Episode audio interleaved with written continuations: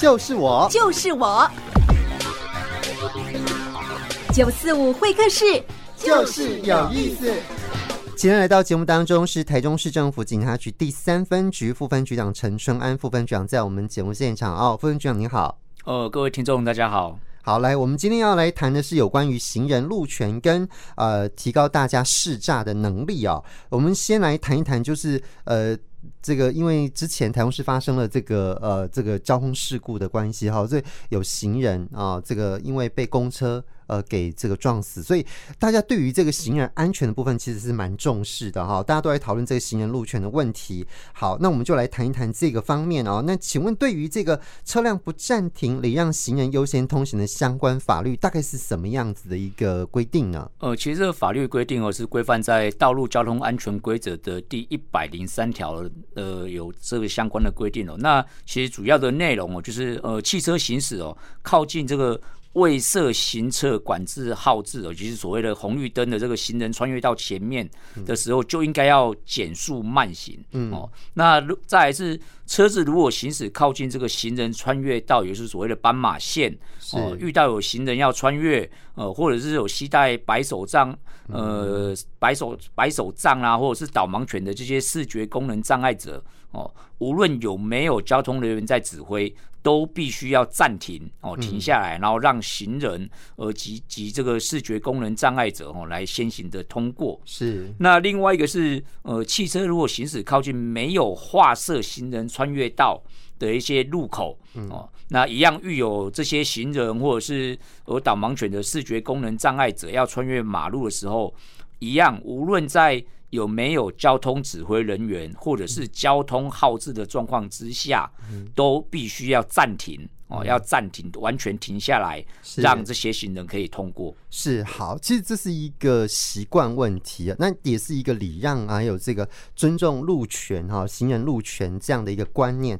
是希望大家都能够，不管你到路口，不管如何，你都一定要先慢下来，甚至于看到有人，你就要停下来哦。这个都是一个观念的养成，这样子。是的，没错。执法其实在这个交通的事故里面，只是最后一个阶段。对，我们还是要从到最源头的交通教育，是及包括交通工程来去做改善，那最后才是所谓的交通执法。是，没错。那我们其实也因为这个样子哦，慢慢都有在修法嘛，哈。好，那有关相关的这个，如果不礼让行人的这样的一个规定、规则或者是法则是什么呢？是在今年三月三十一号以前，嗯、过往的罚则是从一千两百元至三千六百元。对，但交交通部在今年已经完成相关的修法，嗯、哦，修正这个违反道路交通管理事件统一裁罚基准及处理细则。嗯、啊，把从今年三月三十一号开始。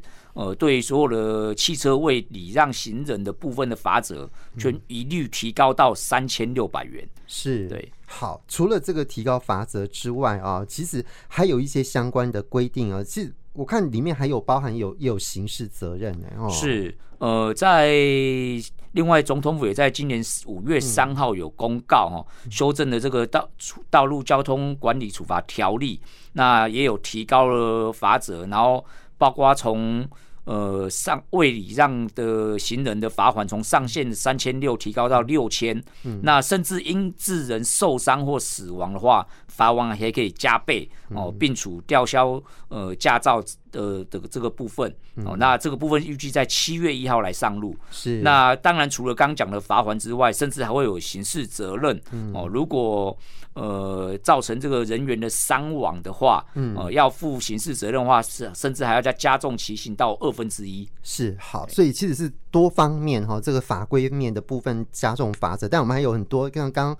副座提到的，呃，这个工交通工程的部分哈，还有教育的部分哈。那当然，呃，我们要执法也要有一个这个基准嘛哈，我们要有一个标准在哈。比方说，我们常常都看到，哎、大家都在讲说，哎、如果说，呃，行经行人穿越道啊，你至少必须要离行人三公尺以上，这到底是什么意思？因为你很难拿拿这个标准去那边量嘛哈。所以它的意思大概是什么呢？呃，其实就是刚刚把这个里面有提到的法规里法规里面有提到所谓的暂停嗯的这个概念，它是一个比较模糊的概念。那暂停，我们把它明确的规范出来，就是呃，在警政署有定的一个所谓的强化行人路权的执行计划里面，把这个暂停的的模糊。概念把它转化成实质，是那让所有的同仁在执行的时候有一个依据。对，那这个执行的依据就是所谓的定义在三公尺。嗯，哦，那这三公尺要怎么来去做论定？其实，呃，它是以汽车的行进的前悬哦，车子的前端、嗯、哦，跟行人行进的方向是要距离三公尺。是，哦，那所谓的三公尺，大约就是我们在行人。斑马线上看到了三个整木区，有、嗯、就是三个白线的这个距离，哦，就差不多是三公尺左右。是，那怎么样的样态才会被处罚呢？对，被开罚单。那第一个就是，呃，路口是没有人指挥的状态之下，嗯，车子呃在。行人穿越道上应距离行人行进的方向哦，这里是一个重点。嗯、行人行进的方向是哦，车子跟他行进的方向要距离嗯三公尺是以上，三公尺内呢？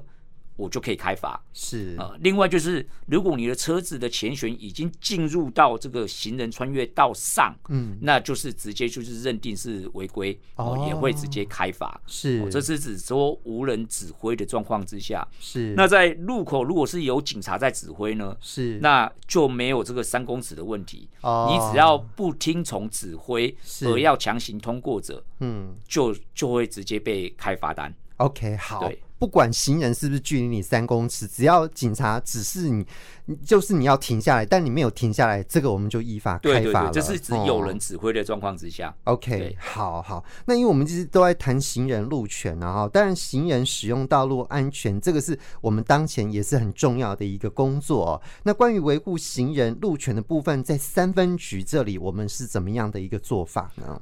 呃，行人路权这个部分，我们第一个先要去先加强宣导的部分，嗯，哦，不管是行人，哦，不管是驾驶人，哦，我们都呃，本分局都有依据分层、分龄、分众的方式来去做加强的宣导的部分，哦，比如说针对呃比较上了年纪的，我们可以透过早上公园的集会。哦，或者是老人聚集的活动中心，哦，来，或者是社区治安的座谈会，哦，针对一般的民众来做宣导，哦，比如说，呃，让老人知道早上一早出门的时候，尽量要穿着鲜艳一点的衣服去运动，哦，这样子，因为天色刚亮、昏暗不明的时候，可以让汽车驾驶人容易看得到行人的存在。是。那另外，针对我们辖内的大学，我们辖内有中山医。哦，跟中心大学，那也针对也进入校园内来做交通安全宣导，嗯、来宣导这些大学生骑车尽量要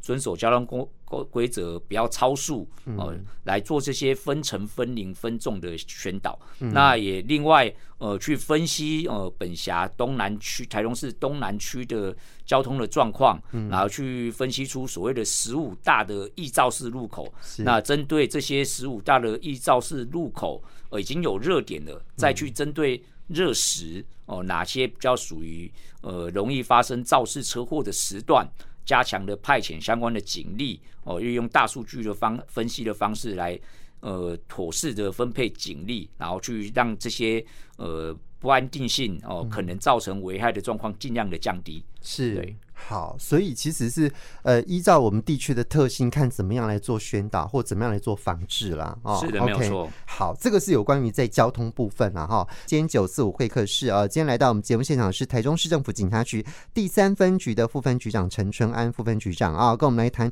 刚刚我们先提到的是有关于行人路权的部分，接下来我们来谈一下这个呃诈骗的部分。哈，诈骗真的依旧还是非常猖獗，虽然我们一直不断在宣导，但还是有很多民众被骗啊。那为了要打击这个呃诈骗的不法集团，其实呃已经国家成立了打诈国家队哈。不过最近还是有一些诈骗案件的发生，呃，有没有什么样的案例是可以跟听众朋友分享的呢？副分局长，呃，其实目前分析哦，呃，被害金额通常比较高额的诈骗案，呃，主要目前类型是以假投资的诈欺为主哦。是。那呃，这里提出一个很特别的案例来跟各位宣导，呃，就是日前有被害人哦，那因为听信网络上的投资理财专家呃的说法哦，呃，他是说哦，可以投资呃在泰国的一个大麻工厂的生意，嗯，那。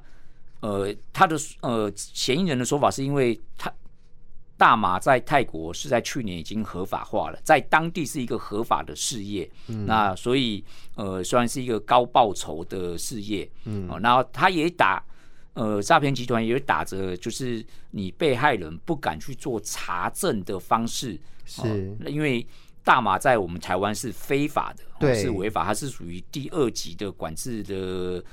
的毒品，所以他就是让被害人去让你求助无门，因为你不敢拿这个非法的东西去询问警方。是，那然后因为，但虽然他在国外是合法的。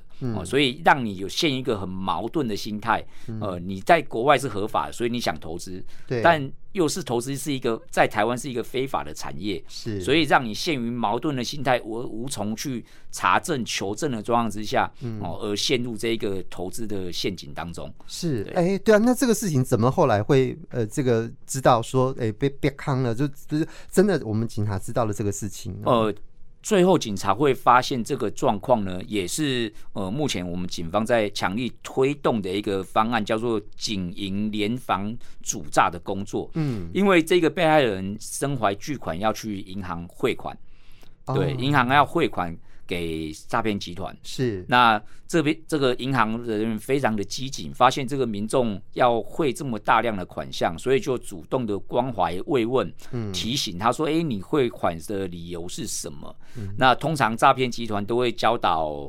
民众有一套说辞，有一套说辞。那最常见的就是所谓的要买房子啦，对，或房子要修缮呐、啊，哦，需要大量的款项的转汇的动作。是，那所以银行发现又是同样一套的说辞，要汇大量的金额。是，那所以就适时的慰关怀慰问，那也请警方到场。嗯，哦，那之后才在这个状况之下，呃，揭穿了这一场的骗局。是，也让这个民众这一笔金额而没有汇出去。哎呦，主诈成功哎哈，所以真的银行的机警、行员的机警真的非常非常重要哈。是的，没有错。所以这项工作也是台中市政府警察局这两年在主力在推动的工作，其实是一个善心、善心良心的工作。对，哦，透过行员的积极的关怀慰问，然后再请警方到场的识识破这个诈骗的圈套。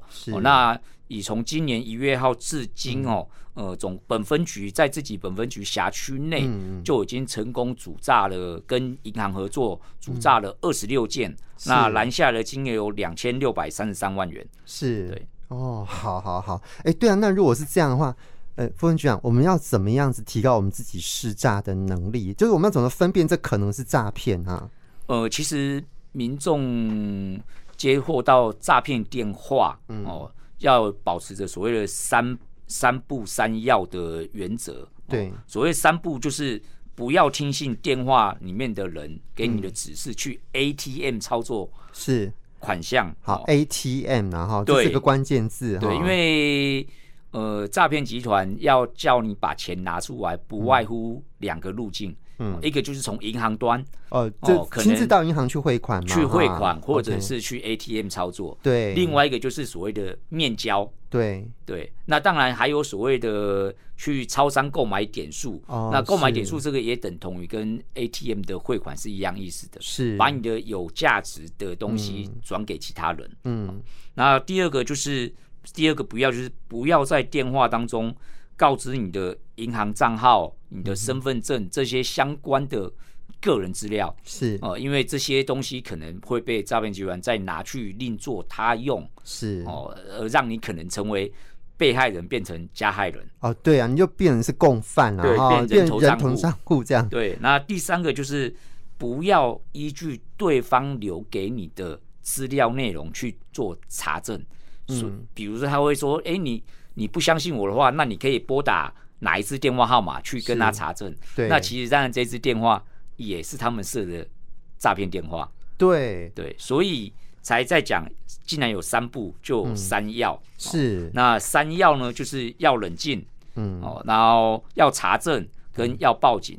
刚、嗯、提到了查证，不是去拨打诈骗集团所提供给你的查证电话，对，而是要拨打警方的查证电话。是，那警方有一个专属的查证电话，就是一六五，嗯，哦，一六的反诈骗电话的查询。是，哦，那甚至也可以直接拨打一一零，嗯，哦，就直接打给呃警方来来请求相关的协助。是，哦，甚至再直接做报案。对哦，这个所以才说要冷静，要查证，要报警。是对对哈，因为有时候我们其实收到那个诈骗简讯啊，哦，他就会给你一个连接，你就直接点进去，你就发现说，哎，这个点的确啊，他的确我我这个什么钱没有缴。好，所以你就直接点了，点了之后发现，哎、欸，真的是没有脚这样子。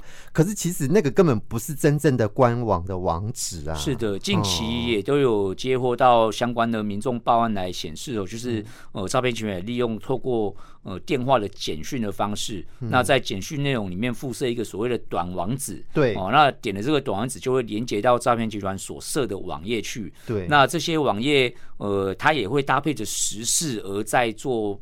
呃，诈骗手法的更新，对，比如说五月份是缴税季，对、哦，所以他可能就是用报税的名义来骗你，嗯，然后甚至近期也有传出是呃要补缴税啦，或者是补缴罚单，对、呃，这类的内容，哦、那因为你点的这个网址连接是诈骗集团提供给你的，对，呃，所以你就。